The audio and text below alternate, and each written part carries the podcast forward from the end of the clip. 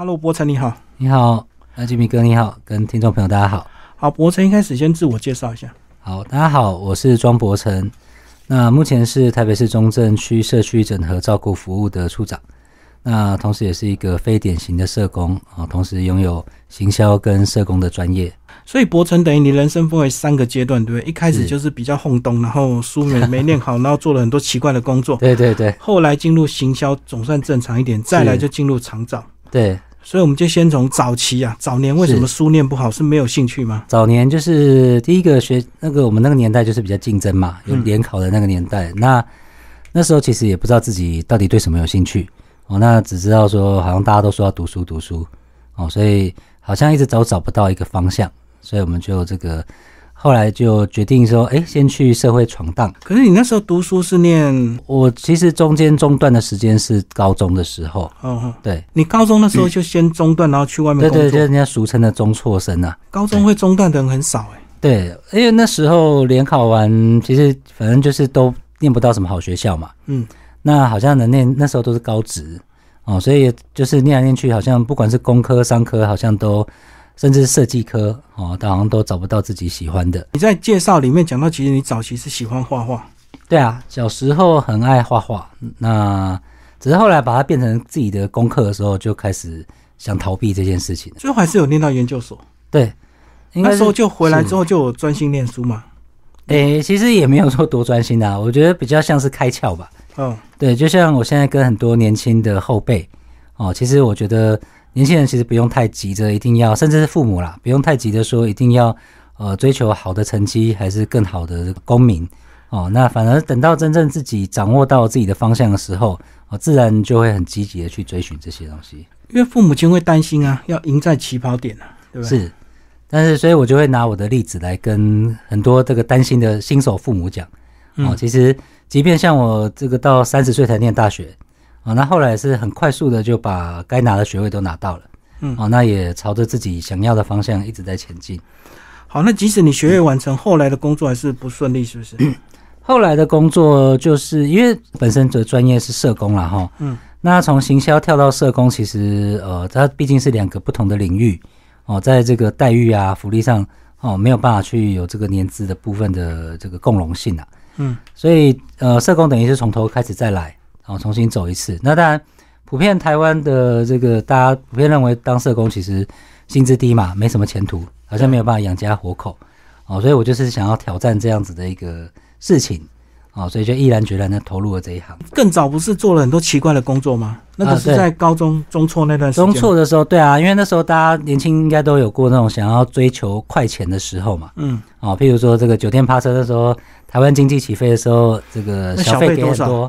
哎，其实我进入比较晚呢，我进入的时候小费也剩两百块了。哦，我知道早年他们这些前辈都说那时候小费还有一千两千，五百一千的。对对对对对，那也做过。那时候其实因为那时候，呃，香港电影正正正席卷台湾嘛，看到那些 bartender 啊什么的，会觉得很帅啊什么的，所以就一直在那个里面哎找，想说是不是这个就是自己的一个一个一个未来生活的样貌？嗯，对，那只是。待久了，你会发现说，哎，这个好像我我对我来说就不是我自己想要的那个圈子。所以你那时候都是做大夜班吗？对啊，都做大夜班。那时候年轻有体力啊。嗯，那钱真的有比较好赚吗？哎，其实我觉得哦，钱好赚，但是也花的也快，然后身体也烂得快。嗯，对，因为我那时候最夸张是白天在旅行社跑这个外务，是啊，下班五点半，然后就跑去酒店当那个吧台八天的哦，然后到凌晨三点下班。那至少感情有没有比较丰富？感呃，异性缘会比较丰富一点啊。对，因为大夜班其实蛮多孤单的男女，然后很容易凑在一起，尤其职场也是很容易，的很容易，很容易，因为大家这个酒精的催化下，毕竟就是会比较容易走走近在一起了。而且大部分都年轻人啊，所以爱情的这种速度就会比较快一点，发展的进程会快一些些。嗯哼，对对，但是最后还是要回归常态的。对，对不对？所以你后来还是有好好先做所谓的行销工作。呃，那时候我还记得，我就是在其实那个机缘非常的巧合。那时候我在跑快递的时候，嗯，我接接到一个行销工，一个外商打给我，我就想说，诶，这个是因为没有接触过，然后后来他找我去面试，我还以为是什么直销，叫我去卖卖奶粉。后来知道说，哦，他们有一个叫活动行销部，哦，就找我去。这个经历就开启了我在这个行销界的一些一个一个钥匙。嗯，对，那那后来这个不管是活动也好，然后甚至商品，我都觉得那时候本来觉得应该就是走这个行销企划一辈子，嗯，没有想过会再换的。所以你那时候整个在行销圈大概几年的时间？呃，大概五六年以上。哦，对，那有做到一个什么比较大的成就吗？或者是一个大型的活动这样？因为基本上待的单位，譬如说像雀巢啦、哈霹雳都是算大型的单位啦，所以活动的确都还蛮大，都是几千人、几万人的活动在跑。那当然也不是我一个人可以做到了，一定是整个团队在做。所以这个也关乎到我后来去做这个社工服务的时候，好像我以前在这个创世华山基金会，嗯，啊，每年会有两次带长辈出去郊游，因为有行销这个基础，所以我后来就是一直在可以把这个规模一直扩大，最高纪录就是大概八十台游览车上阳明山，就是用商业的头脑来带 NGO 的活动，就会没错容易比较多。对，也比较不会那么的吃力。最多八十台游览车，而且华山大部分都是比较特殊的长辈。清寒弱势这样子。你还记得你们出动的人数的比例跟这个出游的比例是大概抓多少？哦，我到后来就是负责整个活动的主要企划负责人嘛。嗯，那每一次一台车至少会配两个志工跟一个员工。嗯，哦，所以八十车就有一百六十个志工，然后八十个员工，然后再加上呃其他零零总总哦，玩这个玩的摊位啊，准备吃的啊，我每次动员大概都有一两百位员工，然后好几千个职工，嗯哦去现场协助。那我觉得这个也是让我看到台湾台湾这个人家说最美的风景就是人嘛，我的确看到一个很感动的画面。我那个光是造册编组 就非常的辛苦。对我同事都说我我好像每年就是最期待这两场活动的到来，嗯，因为就会整个肾上腺素被激发这样子。八十台车的人数，一台是大概四十个人嘛，嗯等于是要三两千到三千人对，哦。我们基本上就会把它的这个时呃到抵达的时间也好，错开啊。动线对对对，会把它做一个分 分流，嗯对，嗯也不会让他有，因为毕竟老人家有时候急，看到便当就想抢，看到赠品就想拿哦，所以我们就会做一个有耐心的错开，然后协助他们安抚他们这样子。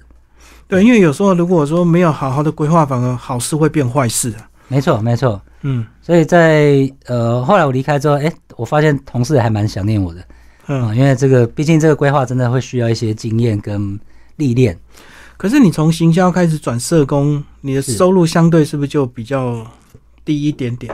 因为行销至少可能还有点业绩奖金什么的。是，呃，的确一开始的时候我投入还蛮辛苦，因为那时候我在行销界已经做到中介主管角色了嗯，那平均月薪虽然不高不高啦，但是至少你实领大概有五六万左右。嗯嗯那可是到了这个社工界，一开始的起薪大概就是，我记得最低是两万八，然后到三万六左右。呃，我后来实际投入之后，我发现有一个很有趣的现象，就是也是我后来跟很多在行销业界的朋友在聊的部分，就是呃，我们把它如果把它换算成时薪的话，嗯，哦，其实呃未必在这个 NGO 会比较不划算。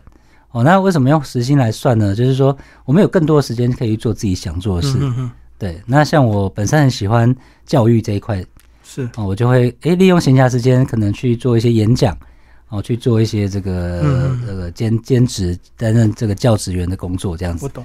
因为行销大部分都是责任制啊，所以它的换算时薪可能付出的时数要更多可能比麦当劳的员工还低。嗯对嗯嗯，那社工有时候还是呃固定上下班吧。社工我觉得他有一个很有意思的点，就是说你等于是边赚钱，然后边造福人群。我觉得他这个是他这个工作最大的价值。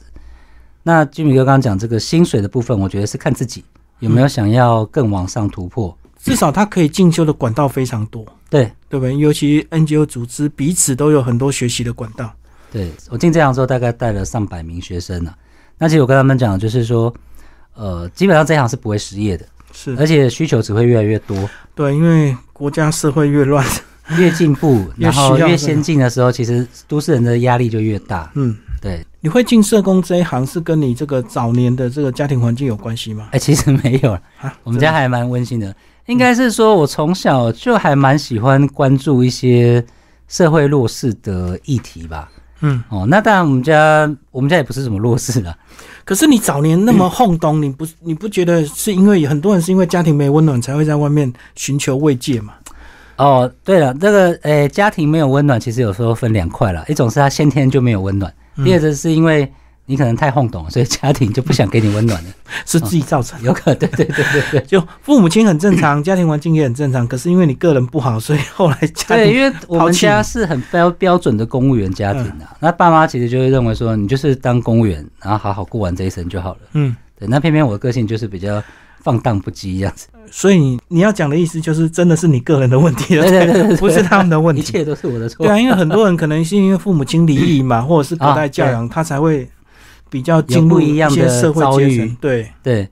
那我们我没有啦，我其实很单纯，就是书念不好哦，然后自己去找自己的方向。嗯，对。所以早期就是书念不好，家庭就对你有点放弃，就对。呃，其实还蛮放弃。那时候这个，因为他们认为书读书最重要。对啊，就万般皆下品嘛。然后那时候还被人家叫败家子，什么都有。对，现在回想，当然那时候会很受伤了。但是我觉得，就是在那时候，你其实也可以看开开始看看自己的抗压性到什么程度。不过这个我可以帮你讲话，因为我早期也是这样。因为有时候人年轻，真的有时候会有一种摸索的过程。对对，不是说你怎么样，而是你真的读起来就没有劲，然后功课就很烂。那很烂之后，你就想要逃避。对，然后你又找不到一个新的这个方向，那个过程可能五年、十年都有可能，都有可能。对，像我觉得我至少也经过五年的这个摸索期。我是念专科，可是我五年级从专一到专五功课都不好，是，然后还差点三二。哦，三二，我是双二一啦，三二就等于是二一，还好隔年没有二一就没有退。那其实那时候到了四五年级，我我几乎都在学弟学妹班一直重修，一直重修。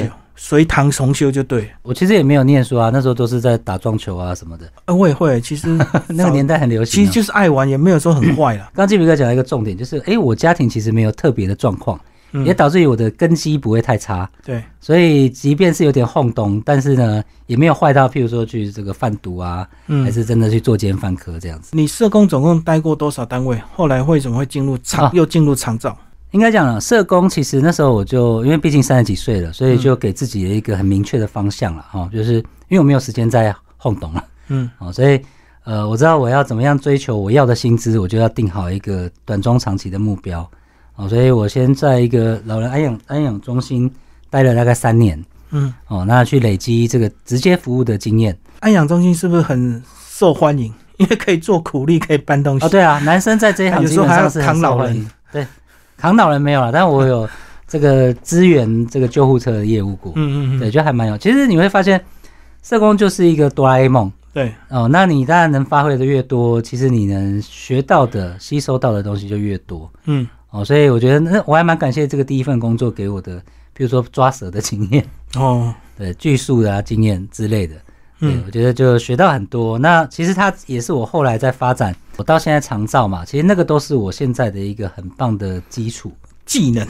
哎，对对，因为我们会常常遇到很多的这个特殊状况，对需求很多元。尤其是我是负责中正区，哦，中正区其实很多是这个呃这个达官显贵嘛，或者是公教人员退休的，嗯，哦，那我们其实常常会需要针对他们不同的需求，我提供他们一些比较克制化的服务。我们想要中正区是蛋黄区耶，但是蛋黄区还是有老人啊，那老人还是有他的一些特别的需求。对，为什么我今天想来上节目？其实也是希望说，听众朋友可以了解，今天我们呃台湾要走到这个高龄化社会哈，那尤其我在中正区看到的现象很多是，中正区很多家庭环境不错，那把小孩都养得很好哦，都出国念书啊，哦，在国外工作，最后呢老了就剩爸妈自己在家啊。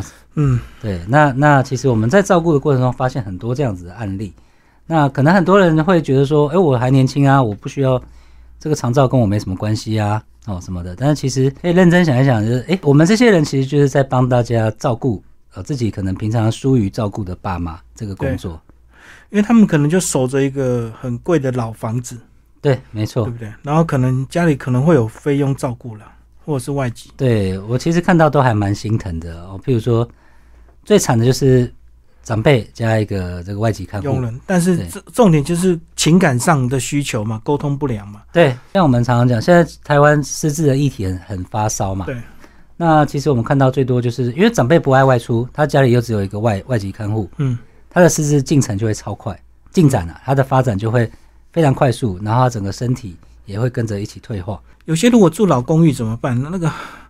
还要上下楼的问题。对，大家可以有一点时间去了解长呃国我们我们国家现在长照从一点零走到二点零，嗯，哦，其实当然政府还是有做了很多功课。好，那譬如说刚刚金米哥讲的这个老旧公寓怎么样去外出移动，甚至要就医的时候，嗯哦，其实政府都不断的在开发一些新的资源，哦，譬如说爬梯机啊，好这些这些东西，哦，那都可以有利在家独居的长辈，好，那行动不方便也可以顺利的外出。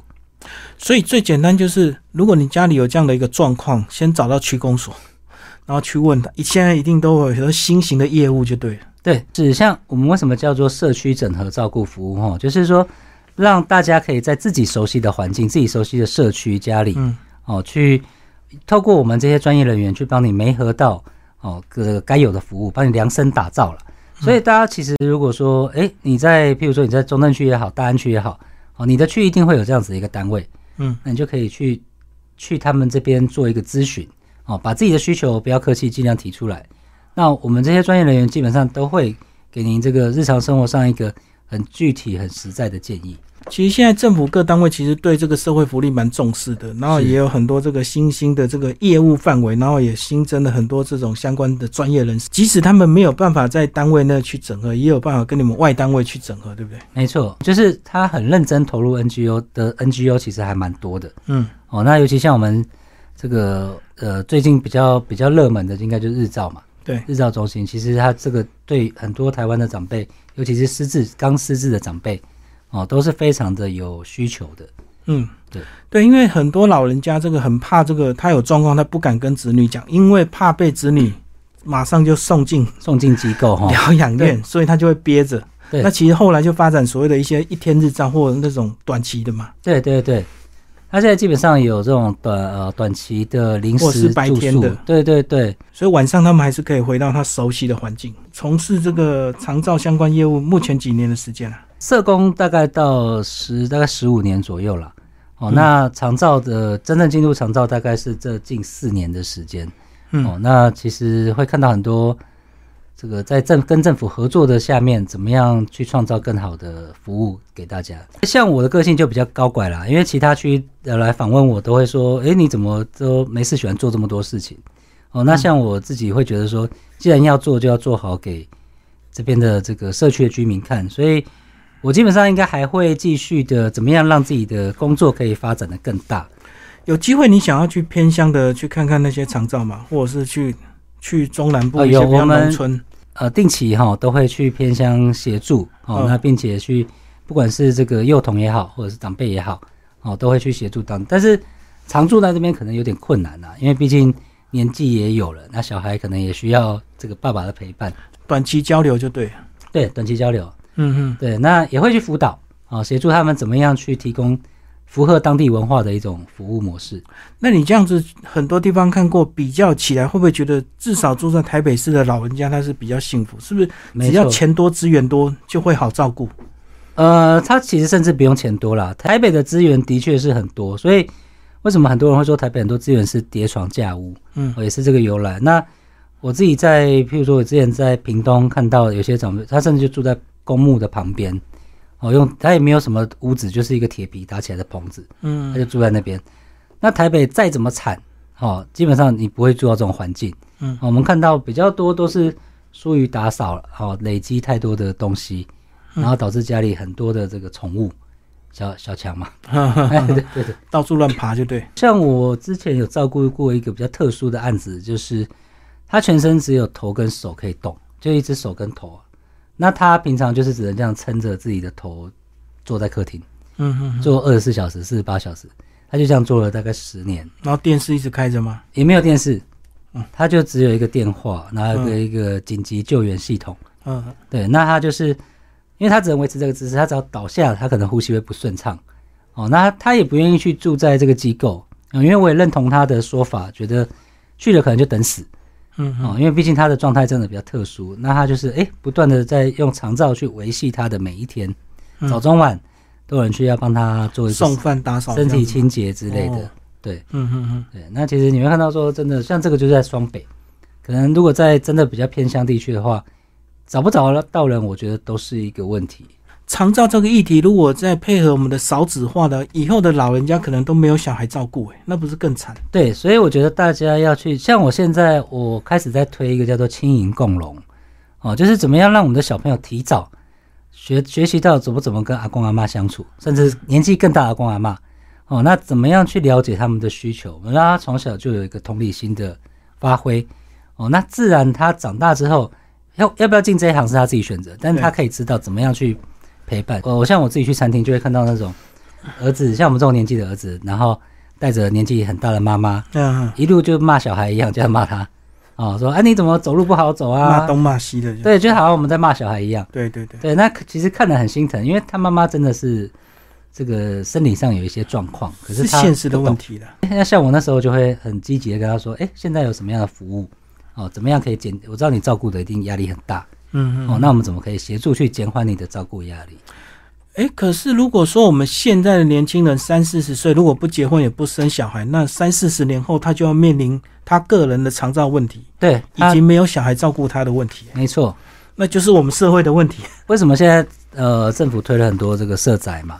啊，那甚至是很多大型，你看到很多的大型的这种养老养老村，对对对，概念，对他就是哎，到时候我们长大家年纪大了就可以一起住到这个地方。哦，彼此可能邻居都是你的同学，都是你的朋友，然后大家可以互相的照顾互动。尤其是像我们男生比较吃亏，男生很多到了年纪大之后啦，就不爱出门。嗯，我懂。对，因为没有办法接受自己老化。那其实，但是这个东西是最危险的哦，因为你看很多那种跳舞土风舞的阿阿妈，他们都很健康哦，可以活到九十一百。对对，可是阿公不出门，退化速度就是一直更直，线往下掉。嗯，对。所以很多私人机构也有关注到，就是长庚长庚养生村，对，很早就在推。对，国内像台北、双北地区就有还蛮多，越来越多家这种大型的。哦，那从平价的到高级的都有，但是前提还是要有钱，对不对？因为很多私人机构会随着它服务等级不同，价位还是不一样。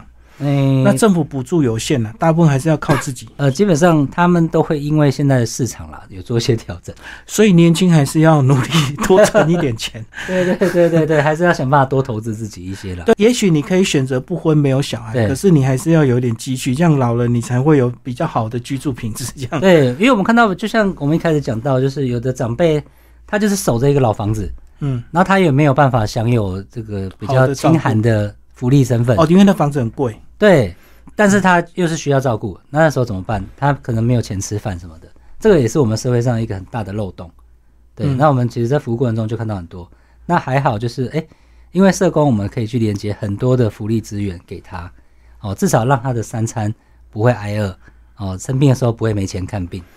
对，现在很多商家也有所谓的爱心餐啊，只要你愿意提出你的需求，其实走到哪一定会有饭吃，至少你不会饿死嘛。没错，尤其是现在民众其实普遍来讲很有爱心呐。嗯，对，大家这个这个爱心餐已经推了很多年，那我觉得它持续一直在发酵。对，就可以看到台湾的这个温度是一定是有的。所以这样回头来看，你这个相关工作比你早期行销。我觉得更有意义，意义不同，至少那个服务的对象不一样。那行销也许会有一些个人成就，行销比较针对是某一个特定的品牌，对。但是社工他其实行销就是你的服务，对，怎么样让更多人享享受到他应有的权益？嗯，对。那这就是我们的使命，这样子。